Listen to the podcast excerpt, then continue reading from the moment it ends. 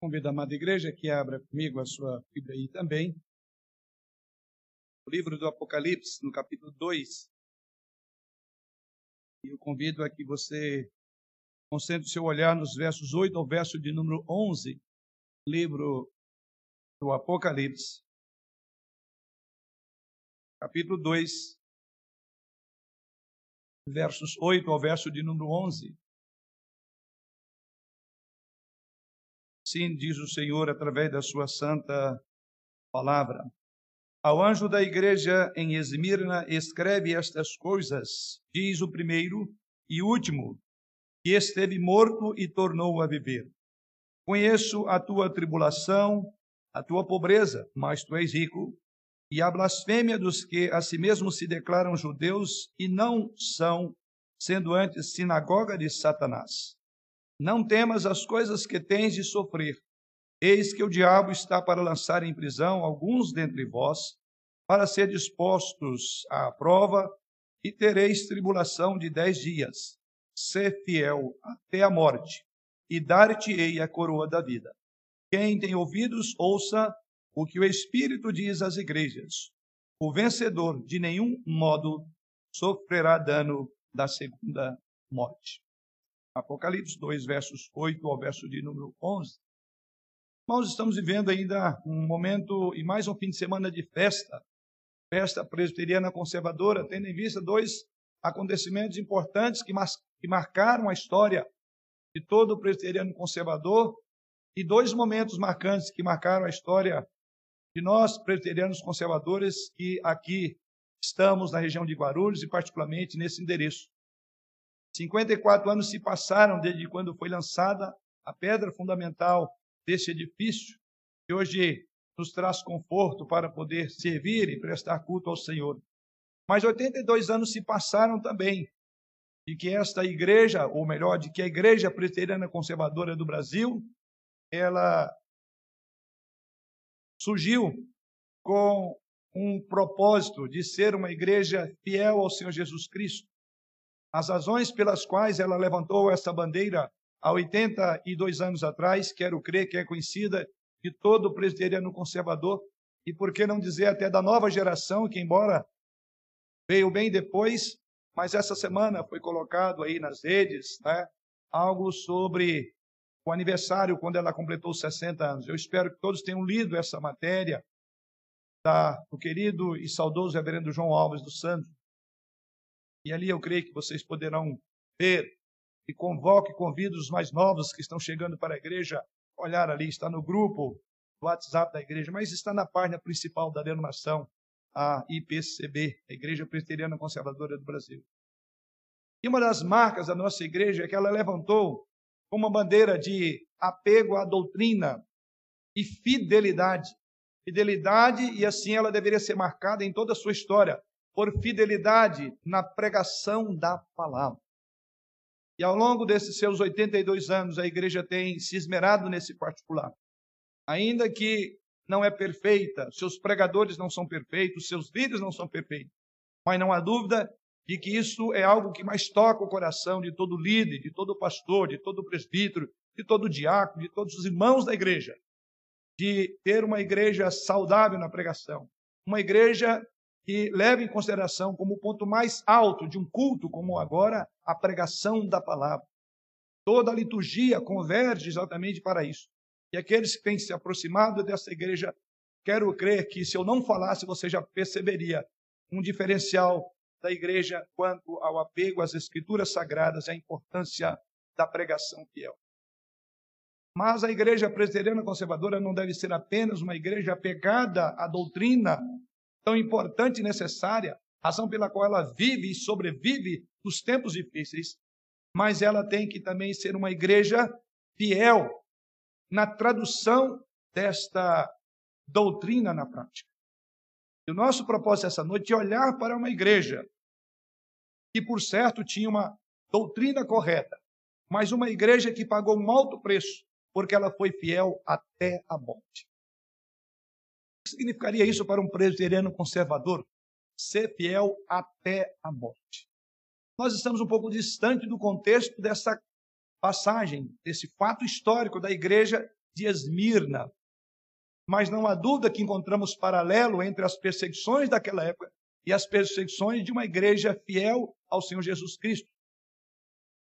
De todo crente fiel ao Senhor Jesus Cristo.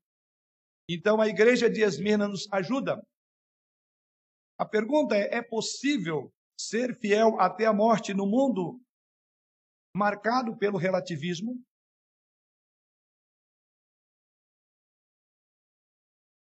Essa igreja nos responde, esse texto nos responde.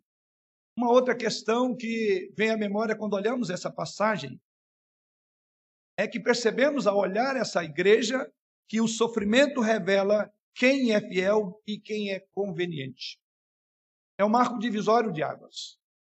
Nós fomos chamados para sermos fiéis ao Senhor, naturalmente apegados à doutrina, que é a base, mas a nossa fidelidade ela é traduzida em corpo, em alma, em ações, em pensamentos, em atitudes, em movimentos. E aqui nós vemos a fidelidade de uma igreja não só na sua pregação. Aliás, não se fala propriamente da pregação, mas fala de uma igreja que viveu em fidelidade. E conforme olhamos para o próprio texto no final do verso 10, quando Jesus Cristo diz: Ser fiel, é daí onde vem o nosso tema, até a morte, e dar-te-ei a coroa da vida.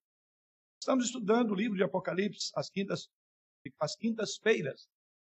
E para aqueles que ainda não nos acompanharam aí, ou não têm conseguido vir, mas acompanham aí pela transmissão é, mais fechada igreja, chamada não listada, eu quero crer que você tenha andado conosco aí já há um bom tempo.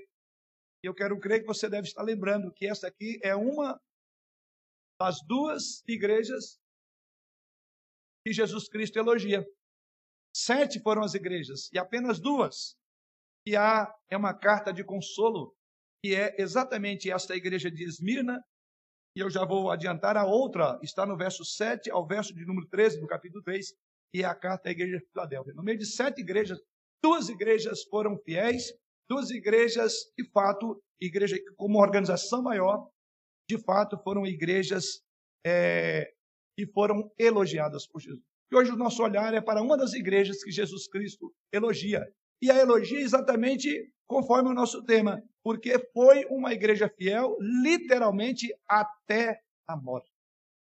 Aqui vemos, irmãos, no nosso texto, uma igreja sofredora, uma igreja perseguida, uma igreja pobre, uma igreja caluniada, uma igreja aprisionada, enfrentando a própria morte, mas uma igreja fiel, tão fiel que é uma das sete igrejas, ou uma das duas dentre as sete, a receber elogio de Jesus Cristo. E essas igrejas, para compreender melhor o seu,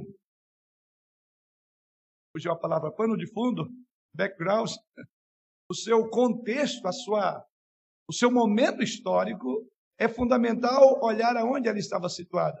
Não vou descer a esses pormenores, porque o tempo não me permite. Mas algo que quero chamar a atenção, pelo menos quanto ao nome. Os irmãos verão que esse, essas igrejas levam o nome da cidade onde elas estavam plantadas. E aqui ela é chamada da igreja em Esmirna, que estava situada em Esmirna. A cidade recebeu este nome de um dos seus principais produtos, um perfume doce chamado mirra. Daí vem Esmirna, no grego antigo. Esta era uma resina de goma retirada de uma árvore parecida com um arbusto. Embora tivesse um sabor bastante amargo, a resina ela desta árvore produzia e era usada para um perfume que era um dos ingredientes usados no óleo, por exemplo, da unção dos sacerdotes, conforme Êxodo capítulo 30, que era usado no embalsamamento de corpos, como no caso do próprio Jesus Cristo. Muitos acreditam, inclusive, dentro desse contexto, que esta igreja representa os mártires de todos os tempos e a doce fragrância de sua devoção até a morte. Portanto, o nome da cidade é o nome bem apropriado para uma igreja que estava enfrentando perseguição. Ser cristão em Esmirna, queridos irmãos, era um risco de perder vida, de ser espoliado dos seus próprios bens. Esta igreja, que aqui é chamada de pobre, essa igreja caluniada, essa igreja é, perseguida, recebe só elogio de Jesus Cristo. a fidelidade até a morte era a marca dessa igreja. Sendo assim, o que aprendemos com esta igreja fiel? Vamos orar ao Senhor.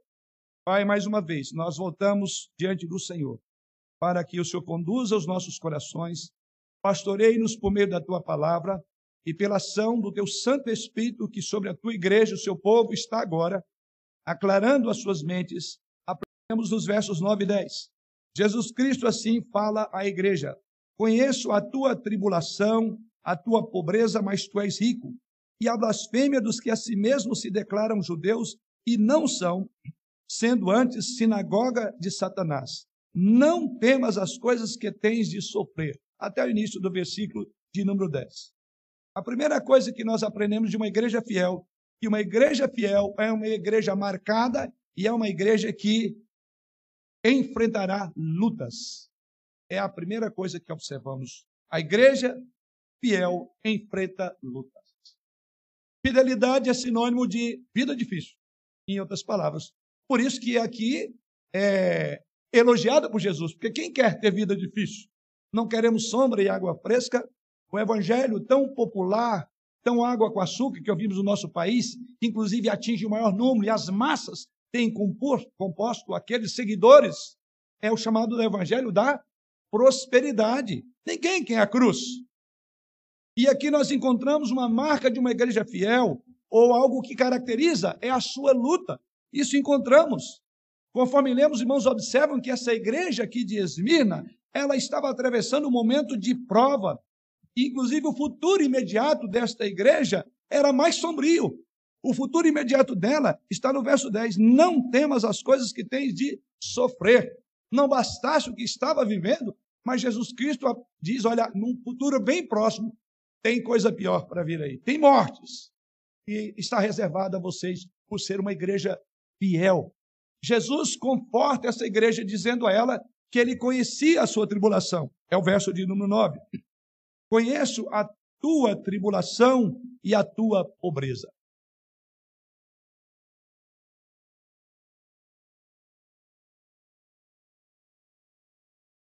Conheço, diz o texto, a tua pobreza, a tua tribulação. E aqui, quando você olha para o verso 9 e o início do versículo 10, observe aqui como que a gente enxerga uma igreja batalhadora, uma igreja que lutava. A primeira coisa que é dito da luta da igreja é contra a tribulação. Logo no início do versículo de número 9, conheço a tua tribulação. A ideia dessa palavra, ou a ideia do termo tribulação, irmãos, é de um aperto, é de um sufoco, é de um esmagamento, é de uma asfixia. E Jesus Cristo diz que conhecia esse estado ao qual a igreja tinha estava em função da sua fidelidade. Essa questão da tribulação aqui significava que a igreja estava vivendo espremida como que por um rolo compressor de tribulação, como é dito no versículo de número 9, o que mostra que as pressões e os acontecimentos que pairava ou pesava sobre a igreja, de alguma forma esses acontecimentos forçavam as circunstâncias de tal forma que procurava forçar a igreja a abandonar a fé. Ela estava sendo exprimida como um rolo compressor para abandonar a fé, como todas as outras igrejas às quais Jesus Cristo fala aqui, essas sete igrejas no Apocalipse. Então, quando nós olhamos para esses irmãos aqui em Esmirna, eles estavam sendo atacados e muitos, diz o texto sagrado, mortos. Eles eram forçados, por exemplo, a adorar o imperador como se o imperador de Roma fosse o próprio Deus de uma única vez, registra a história, lançaram do alto do monte chamado Pagos 1.200 crentes. E depois de um segundo momento, lançaram mais 800 crentes. Se você somar aí, nada mais, nada menos do que 2 mil crentes lançados. Então veja, quando Jesus quis dizer, eu conheço a tua tribulação, e a história registra, você fala, que coisa difícil, uma igreja atribulada. Os crentes estavam morrendo por causa da sua fé. E dentre alguns comentaristas, William Hendricks, comentando sobre este fato histórico, ele assim descreve: É possível, falando de Policarpo, é possível que este homem, Policarpo, tenha sido bispo da igreja de Esmirna naquele tempo. Era um discípulo de João, fiel até a morte. Este dedicado líder, diz a história, foi queimado vivo em uma fogueira no ano de 155 depois de Cristo. Os seus algozes, aqui ele vai registrar e acompanhe comigo de forma assustadora o que ele registra sobre o fim da vida de Policarpo. Ele diz que os algozes de Policarpo pediram o seguinte: que ele dissesse: César é o Senhor. Mas ele recusou a fazer. E isso então fez com que naquela arena, naquele estádio, o procônsul mais uma vez veio a ele e disse: Jura, maldiz a Cristo e te porei em liberdade. Policarpo lhe respondeu: 86 anos eu tenho servido a Cristo e ele nunca me fez mal, só o bem. Como então posso maldizer ao meu rei e ao meu senhor? Depois de ameaçá-lo várias vezes com feras, registra a história, o procônsul então disse a Policarpo: Farei que sejas consumido pelo fogo. Mas Policarpo respondeu: Tu me ameaças com fogo que queima por uma hora e depois de um pouco se apaga. Mas tu és ignorante a respeito do fogo do juízo vindouro e do castigo eterno reservado para os maus. Mas por que te demoras? Conclui Policarpo. Faze logo o que queres. Assim Policarpo foi queimado vivo em uma pira. Bispo desta igreja, pregador, líder da igreja de Esmina. Você agora entende uma igreja perseguida, uma igreja que vivia a contribulação. Mas há um outro ponto, ainda olhando para o versículo de número 9, Jesus prossegue dizendo: não só a tribulação, mas também a tua pobreza. Mas há um, um ponto, Jesus que diz: mas tu és rico. Por que, que Jesus Cristo fala, Cristo fala disso? Em segundo lugar, a pobreza. A pobreza dos esmirnianos, aqui no texto sagrado, não adivinha somente da situação econômica, que de fato eram pobres, mas do confisco de propriedades de bandos hostis que se levantavam contra esses crentes, saqueavam, né, ameaçavam-os de morte, tiravam de suas casas. E muitas vezes, no ambiente hostil dessa cidade, por serem crente, por não dizer que César é o Deus, por não crer na deusa de Roma, ou a própria Roma como um Deus, eles tinham dificuldade nas suas expressões, dois termos na língua original, para descrever uma pessoa pobre ou a pobreza de alguém era a, essa expressão de pobreza tem duas ideias. A primeira ideia de pobre é alguém numa pobreza total, extrema, e assim usa um termo na língua que original para descrever. Seria apresentada como um mendigo agachado. A figura dessa pobreza extrema é de um mendigo agachado.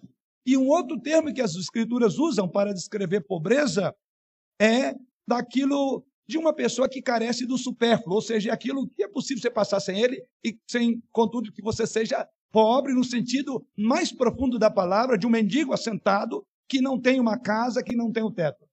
Sabe qual é a palavra que João escreve aqui? Você já sabe. Pobreza total. Como um mendigo. João para descrever. De fato, essas pessoas.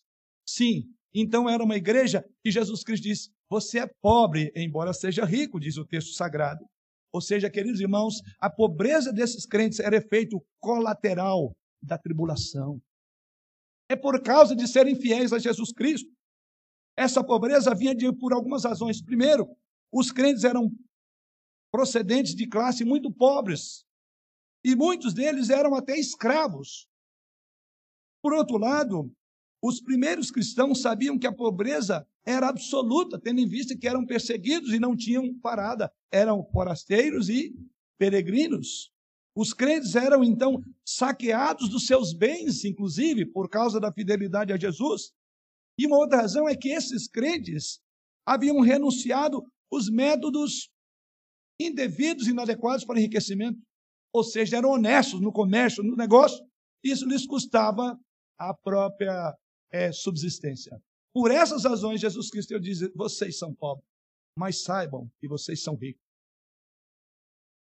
Mas ainda no texto sagrado, versículo 9, prossegue dizendo: E a blasfêmia dos que a si mesmos se declaram judeus e não são. Um outro falsos rumores a respeito desses crentes. As mentes estavam sendo envenenadas, ou seja, os crentes de Esmirna, dessa cidade, estavam sendo acusados de coisas graves e mentirosas, porque era uma blasfêmia, era uma mentira, era uma difamação. Ou seja, eles eram filhos do diabo, porque o diabo é o acusador dos irmãos, diz as Escrituras Sagradas. O diabo é o pai da mentira. E mentiras absurdas eram levantadas contra os crentes de Esminas, porque eles não queriam se adequar, adequar ao status quo, eles não queriam compartilhar daquele contexto, porque eram fiéis ao Senhor Jesus.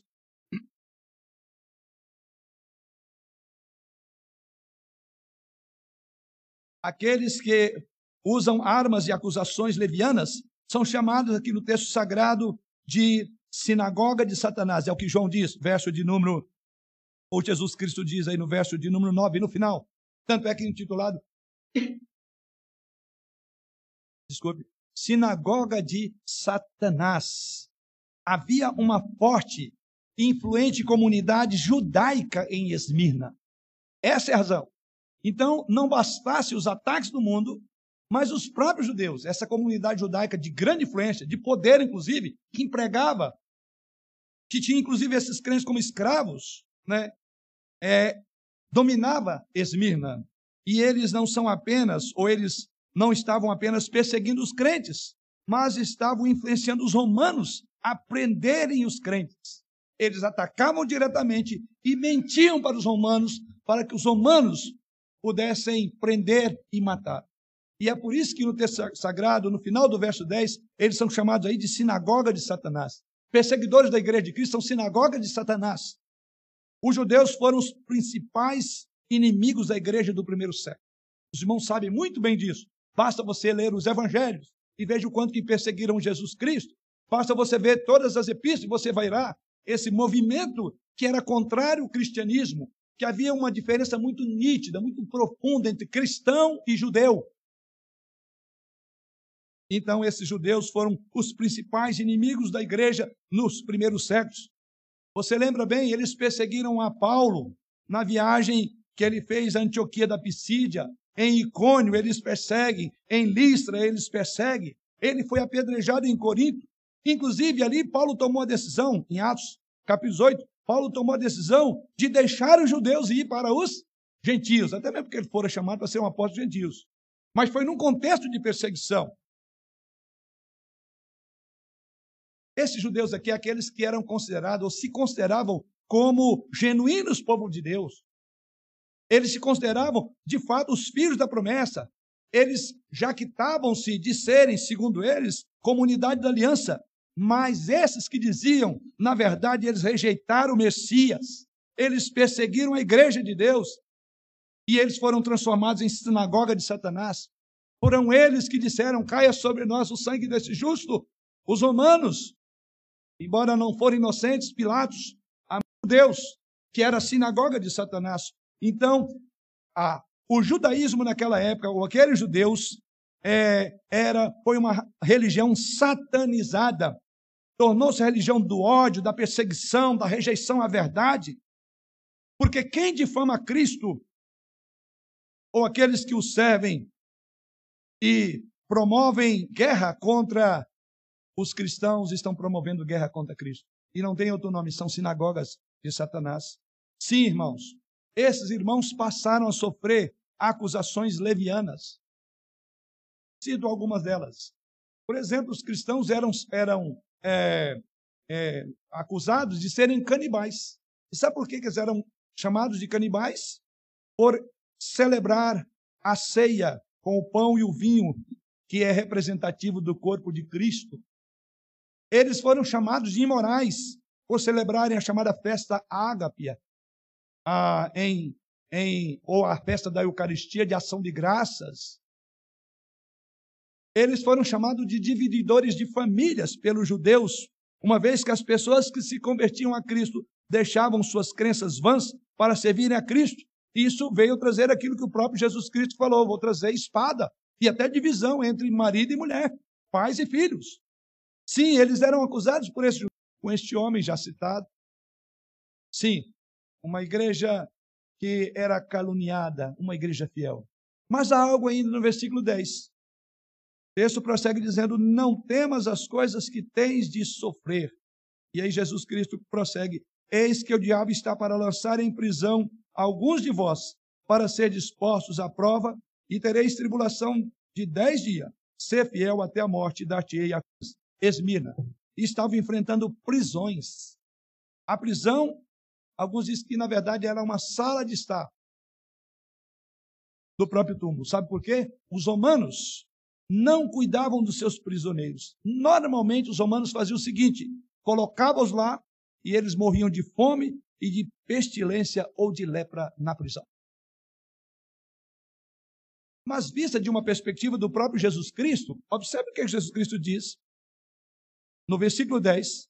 Essas detenções tinham uma outra finalidade para uma igreja fiel, para crentes fiéis. Jesus diz aí: para seres postos à prova. Aí Jesus que diz: mas entendam que Deus está testando a fidelidade de vocês. E quando Deus testa a nossa fidelidade, nós recorremos uma promessa de 1 Coríntios 10, 13. Não vos sobreveio tentação que não fosse humana, mas Deus é fiel e não permitirá que sejais o que? Tentado. Pelo contrário, juntamente com a aprovação virá livramento de maneira ou de sorte que você possa suportar.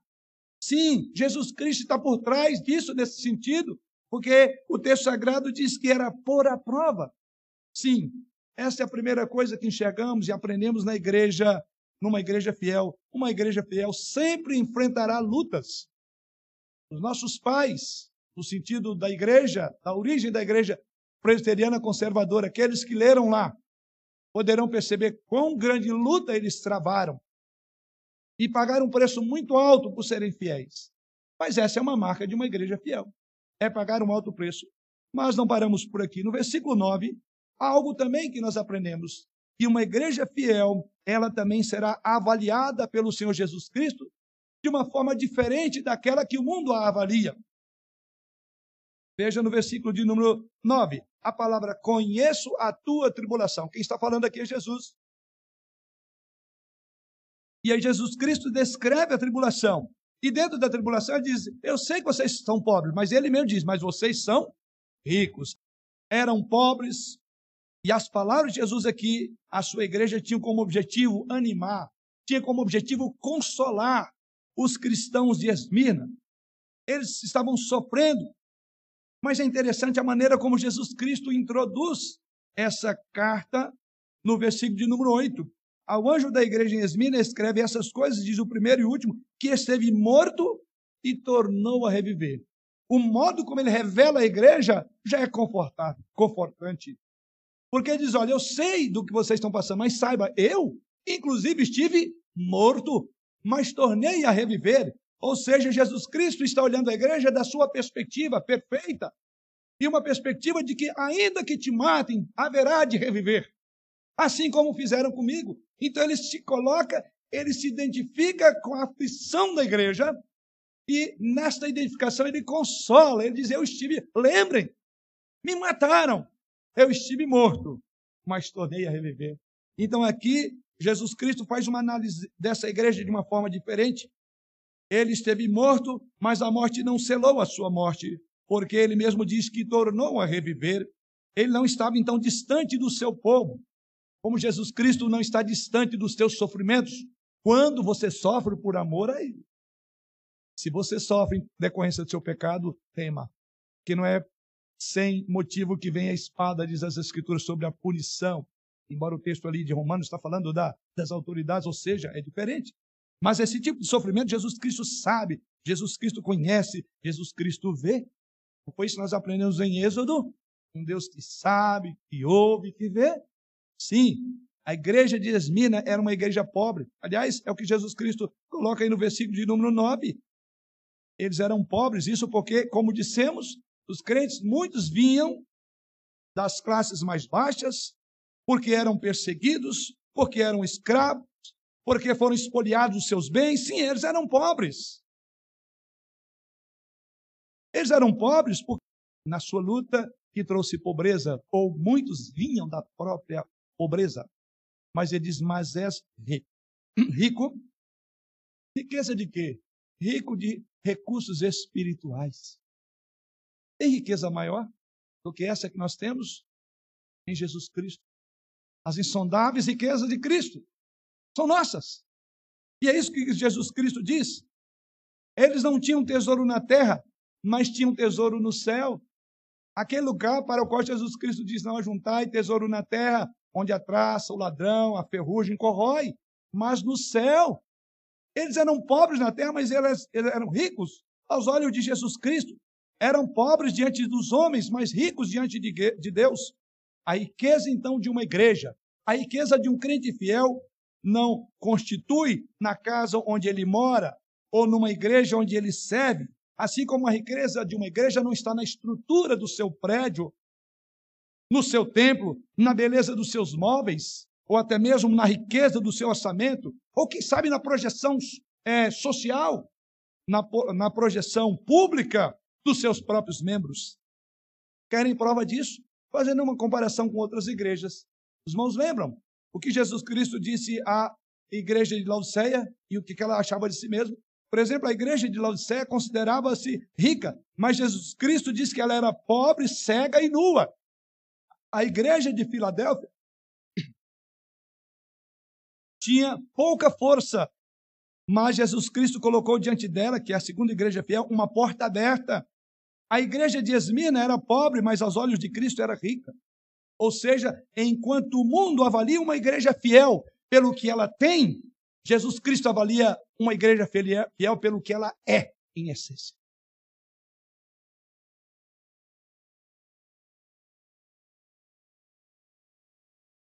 A igreja é avaliada pelo que ela é aos olhos de Cristo e não pelo que, pelo que ela tem, que é a visão comum que nós avaliamos as pessoas. Importa então, queridos irmãos, sermos ricos para com Deus. Importa então a nós ajuntarmos tesouros nos céus.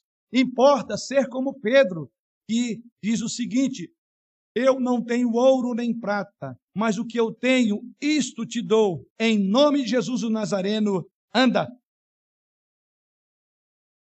A igreja de Esmina era pobre, mas fiel. Era pobre, mas rica diante de Deus. Era pobre, mas possuía tudo e enriquecia muitos. Nós podemos ser ricos para com Deus, ricos na fé. Nós devemos ser ricos nas boas obras. Nós podemos desfrutar, queridos irmãos, de bênçãos insondáveis em Jesus Cristo. À vista de Deus, há tantos pobres homens ricos como ricos homens pobres. Temos que pensar nisso. É melhor ser como a igreja de Esmirna, pobre materialmente e rica espiritualmente, do que ser como a igreja de Laodiceia, no capítulo 3, que era rica materialmente, mas pobre aos olhos de Jesus. Caminhando no nosso texto, vamos agora para o versículo 10. E algo mais aprendemos de uma igreja. Diz: ser fiel até a morte, e dar-te-ei a coroa da vida. Aqueles crentes eram pobres, perseguidos, caluniados, presos, agora estavam sendo encorajados por Jesus Cristo a enfrentar a última coisa que lhes restava, a entrega da própria vida. Até a morte, se fosse preciso. A questão que nos chama a atenção no texto sagrado aqui não é ser fiel até o último dia da sua vida mas é ser fiel até ao ponto de morrer por causa da sua fidelidade. Essa é a diferença. E mais uma vez, confissão pastoral em público das minhas orações pela minha alma. É esta. Meu Senhor, me dê a graça de ser fiel até a morte. E tenho colocado diante de Deus isso. E se eu tender a duvidar, se eu tender a afastar dos seus caminhos, me tire a vida antes. Eu prefiro morrer agora do que viver por longo tempo e negar ao Senhor. É a meu, minha oração contínua. Porque a Bíblia diz: aquele que está em pé, olhe que não caia. A história tem relatos assustadores, assombrosos de líderes, de pastores, que eram fiéis na pregação e viraram é, liberais, abandonaram o Senhor. Aliás, creio que você Deve lembrar aí de alguém que corria bem e do Senhor agora longe está. E aqui está a grande questão: é ser fiel até ao ponto de essa fidelidade, ou por essa fidelidade, você morrer. Você está pronto para ir para isso? Porque é preferível morrer a negar a Jesus Cristo. Jesus Cristo diz às Escrituras que ele foi obediente e a sua obediência implicou em ser obediente até a morte. E não foi uma morte simples, morte de cruz, diz as Escrituras. Ele foi da cruz até a coroa. Essa linha também foi traçada para a igreja de Esmina. Ser fiel até a morte, até receber a coroa. Tem tentado nos passar no evangelho que você pode ter coroa aqui coroa depois. Não existe isso. Não tem evangelho fácil. Pelo menos evangelho fiel. Não tem vida fácil de crente. Do contrário, Jesus Cristo seria um mentiroso. Que ele diz: vocês passarão por aflições. Então, esse evangelho de água com açúcar, de que tudo funciona na vida de crente, é mentiroso. É sinagoga de Satanás. Jesus não prometeu isso. E ele está dizendo: é até a morte. Ainda que seja necessário morrer, seja fiel. Vivemos dias sombrios, não chegamos a esse momento. Mas não temos dúvida, como a história do cristianismo é cíclica, é possível que chegaremos a esse momento. Você será fiel até a morte, até o ponto de dizer, como Policarpo disse, acenda logo a pira, está demorando, ponha fogo. Sim, queridos irmãos, ser fiel até a morte dar-te a coroa da vida. Desta forma, a igreja de Esmirna não é. É a vida que não tem fim. Esmirna era uma cidade livre, uma cidade que conhecia o significado de lealdade ou de fidelidade. É curioso porque Jesus usa a palavra, porque Esmirna era caracterizado por ser das cidades de Roma a mais fiel a Roma.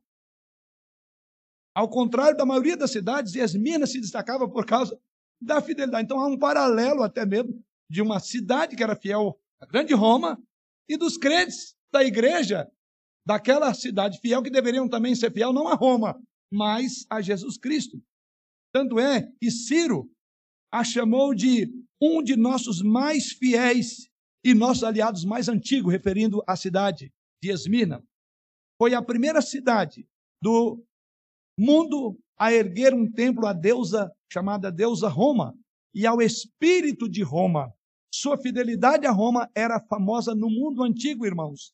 Então, novamente, Cristo disse a essa igreja: ser fiel, ou seja, todos os crentes de Esmirna sabiam do contexto histórico.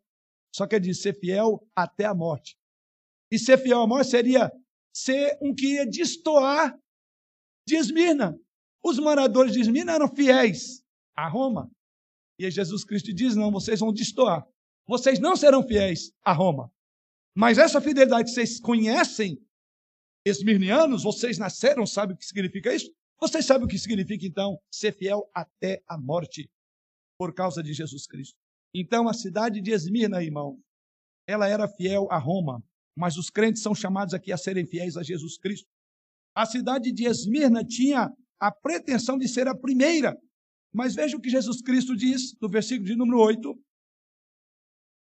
Estas coisas diz o primeiro e último, esteve morto e tornou a reviver. É uma outra referência, algo de primazia. Por ela ser uma, igre... uma cidade de todas, a mais importante, fiel a Roma, ela se gabava disso. Então os esmirnianos se orgulhavam e diziam: Nós somos em primeiro lugar. No mundo da época, nós somos o primeiro, porque somos fiéis. Aí Jesus Cristo, ao introduzir essa carta, ele diz: Olha, saiba que vocês não são irmãos de hostilidade de perseguição. Como dissemos, Policarpo, volta a falar um pouco mais dele. Aquele homem, Policarpo, o bispo da igreja, discípulo de João, mas naquele contexto tentaram intimidar, e foi uma última tentativa do procônsul com feras, ele foi arrastado por feras, foi ameaçado ao fogo e no fogo morreu, mas ele respondeu: Eu sirvo a Jesus por 86 anos e ele me fez o bem, eu não posso negar alguém que eu tenho uma relação de 86 anos. Os inimigos furiosos, conforme reza a história, eles é, colocaram fogo naquela pira, enquanto ele orava e agradecia a Jesus o privilégio de morrer como mártir. Um outro detalhe nessa morte. Lembra que ele diz? O que te demoras, procônsul? Coloca fogo logo. E a história prossegue dizendo assim: e enquanto colocou fogo, e o fogo começou a encandecer o seu corpo, diz a história, ele, na sua oração, disse: Senhor Jesus, eu te agradeço porque me condenaste, me considerastes, melhor dizendo, digno neste dia e hora de partilhar do cálice do teu Cristo entre o número das tuas testemunhas. E assim a história diz que atearam fogo, mas como o vento se prolongou e o seu sofrimento também se prolongava, um soldado então o atravessou com uma espada e ali ele morreu. Ele ouvia bem as palavras de Jesus Cristo aqui. Ser fiel, Policarpo, até a morte. Você imagina o poder dessa expressão? Fiel até a morte. Policarpo conheceu sim a primeira morte, mas não a segunda, que é o castigo eterno. Ele jamais haveria de conhecer, porque ele passou da morte para a vida, até a morte. E dar-te-ei a coroa da vida. Queridos, como eu posso, ou como nós podemos aplicar isso nesse particular para nós? Hoje Jesus Cristo espera fidelidade nossa. Jesus Cristo espera a fidelidade de você, querido irmão, querida irmã, de você jovem, de você adolescente, de você criança. Jesus Cristo espera a fidelidade do seu povo, fidelidade na vida, fidelidade no testemunho, fidelidade na família, fidelidade nos negócios, fidelidade na fé. Querido, eu vou te dizer, não vendo o Senhor Jesus Cristo por dinheiro como Judas o fez. Te digo mais ainda, não troque o Senhor Jesus Cristo por um prato de lentilha, como Isaú fez. Lembro-lhe ainda, não venda a sua consciência por uma barra de ouro, como Acã fez. Seja fiel a Jesus Cristo, ainda que isso lhe custe o seu namoro, o seu emprego, o seu sucesso, o seu casamento e, por que não dizer, a sua vida. Seja fiel é a marca nossa, é uma preocupação nossa. Quando falamos fidelidade, olhando para o público, tem que ser, o pastor tem que pregar fiel, ele tem que estar na Bíblia. Você imaginou que fidelidade implica em tudo isso? Por isso que no aniversário nosso de 82 anos, nós estamos pensando na fidelidade prática. É a fidelidade que emana, que vai do culto para a igreja, que vai da pregação à ação, que vai da ortodoxia, um modo correto, à ortopraxia, uma maneira de viver não podemos pregar uma coisa e viver outra. Não podemos ser fiéis quanto à pregação e o nosso testemunho, a nossa vida, o nosso casamento, somos infiéis. Aqui você está vendo a ortodoxia transformada em praxe, ou seja, a, o conhecimento teológico transformado. O, e é isso, uma verdadeira, uma, uma, uma fidelidade, uma pregação fiel, ela produz crentes fiéis. Do contrário, o conhecimento que você está adquirindo na igreja presbiteriana conservadora será usado contra você no dia do juízo. Eu disse isso hoje de manhã. Pense seriamente nisso, querido. Hoje, Jesus Cristo então espera que assim sejamos. Jesus disse que aqueles que são perseguidos por causa da justiça são bem-aventurados, na abertura do Sermão do Monte, no capítulo 5 de Mateus. O próprio Jesus Cristo disse que o servo não é maior do que o Senhor. E se o mundo perseguiu, não podemos esperar algo melhor. Então, não creia nesse falso evangelho, o evangelho de água com açúcar, tão propalado na nossa nação e no mundo inteiro. A Bíblia diz que todo aquele que quiser viver de forma piedosa em Cristo será perseguido. Paulo diz isso ao seu filho na fé em 2 Timóteo, capítulo 3. Paulo diz em Filipenses 1:9. Olha que maravilha do que Paulo diz. A vós foi dado o privilégio não apenas de crer em Jesus Cristo, mas também de padecer ou sofrer por ele. Você já imaginou a gente entende que é um privilégio crer em Cristo, e não há dúvida. Mas ele diz, não foi dado apenas isso, mas também, junto a isso, o privilégio de sofrer por Jesus Cristo. Foi isso que levou o irmão Policarpo a ver que era um privilégio. Ele mesmo diz isso, né? Na sua palavra. Eu te agradeço porque me consideraste digno neste dia, nessa hora de partilhar do cálice do teu Cristo entre o número das tuas testemunhas. Você já pensou nisso? Deve pensar. A palavra de Jesus Cristo aos servos fiéis é essa: Bom é estar servo bom e fiel. Foste fiel no pouco sobre o mundo, mas as coisas que tens de sofrer. Eis que o diabo está para lançar em prisão alguns de vós, para ser dispostos à prova e tereis tribulação de dez dias. Ser fiel até a morte, dar-te-ei a coroa da vida. A última coisa que nós enxergamos nesse texto é que uma igreja fiel, ela confia na soberania de Deus sobre a sua história. Mas, Senhor, é até a morte. Não dá para a gente antever se vai dar certo. Ora, Policarpo creu. E Policarpo sabia. Não importava o que viria depois da morte, ele cria na soberania de Jesus Cristo. Ele sabia que Deus estava na frente de tudo e no controle. Jesus conhece quem somos e tudo o que acontece conosco. Não é assim que ele começa no versículo de número 9? Eu conheço a tua tribulação.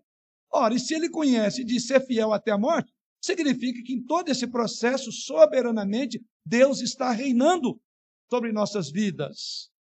Este fato é fonte de conforto no tempo de tribulação. Uma das nossas grandes necessidades na tribulação é ter alguém com quem podemos compartilhá-la. É alguém que sabe que está doendo, e Jesus se coloca como alguém que conhece o teu sofrimento. A nossa vida, então, não está jogada ao léu, ao acaso. O nosso Senhor, diz as Escrituras, não dormita nem dorme. Ele está olhando para nós. Ele sabe o que passamos. Ele conhece a nossa tribulação. Ele sabe muito bem das nossas lutas, das nossas lágrimas. Jesus Cristo sabe das calúnias que são sacadas contra nós. Sofrimento com o propósito de nos provar, porque o versículo 10 diz que ele tinha essa intenção. A intenção aqui do inimigo era destruir a fé dos irmãos, dos irmãos de Esmirna, mas o propósito de Jesus Cristo, diz ele, é a fim de provar-vos. Os judeus estavam furiosos, o diabo por todos os meios tentando aprisioná-los, mas quem realiza os propósitos é Deus. Em outras palavras, o fogo das provas só conseguem consumir as escórias. Só queima a palha. Porém, quanto mais ele fizer isso, mais tornará você puro, mais digno e mais fiel. Tem muitas escórias, tem muitas palhas em nossa vida.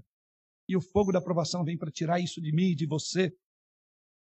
Jesus estava peneirando a sua igreja para arrancar dela as impurezas. O nosso adversário tenta-nos para destruir, Jesus prova-nos para refinar. Pense nisso. Precisamos olhar para além das provações. Precisamos, sim, irmãos, olhar para o glorioso Rei. Olhar que as provações têm um propósito de Deus, como diz Davi no Salmo 119, 71. Foi-me bom passar pela aflição para aprender os teus decretos. O Senhor não poupou Policarpo e muitos outros da prisão, mas usou a prisão para fortalecê-los. Assim, ele não promete livrar-nos da fornalha, mas nos purificar na própria fornalha das provações. É por isso que só me se entendeu dizendo: foi bom isso acontecer. Tinha muitas histórias na minha vida. E não é assim quando Deus coloca você de lado para te disciplinar, para permitir provações você certamente disse, foi muito bom. Não foi assim que Jó fez? Eu te conhecia só de ouvir, mas os meus olhos te veem. Foi a partir da aprovação. Jesus controla tudo e sobrevém à sua vida. Nenhum sofrimento pode nos atingir, exceto com a expressa permissão dele. E é aqui que ele adverte a cada um de nós, como em Esmina, para ser fiel. Mas, ao mesmo tempo, algo curioso nesse versículo 10. Quando ele diz que a aprovação seria de 10 dias. A ideia aqui é que o sofrimento tem um limite. Não vai além daquilo que Deus pretende com ele. Por outro lado, o inimigo que nos ataca pode ir até onde Deus traça limite a ele. O que Jesus Cristo quer dizer é exatamente isso. E segundo aspecto dessa expressão, dez dias significa a prisão será breve. Não é a promessa em 1 Coríntios 10, 13, não sobreveio provação ou tentação que seja uma, e Deus dará livramento. Tem livramento. E Jesus disse: Não temas as coisas que há de sofrer. Com essa expressão, primeiramente, o que ele está dizendo? O sofrimento é certo. Com essa expressão, ele está dizendo: é, mas ele será limitado. E com essa expressão ele está dizendo será breve. É certo, é limitado e será breve. Então não temas. É confiar na soberania de Deus e não reclamar porque está doendo muito. Ou achar que Deus esqueceu de você. Nunca diga isso. Porque essa figura aqui é exatamente isso. Assim como aconteceu com Jó. Deus diria ao diabo em Esmirna: até aqui e não mais. Aqui para. O diabo só pode ir até onde Deus permite.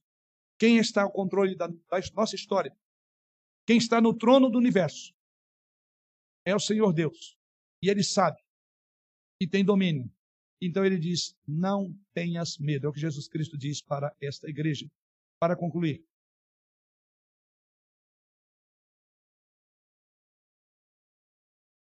Jesus já passou vitoriamente pelo caminho estreito do sofrimento, porque ele se apresenta aqui, como vimos, como aquele que foi morto e tornou a reviver. Por isso, ele então é a força e é o encorajamento para nós no nosso sofrimento e até a hora da nossa morte.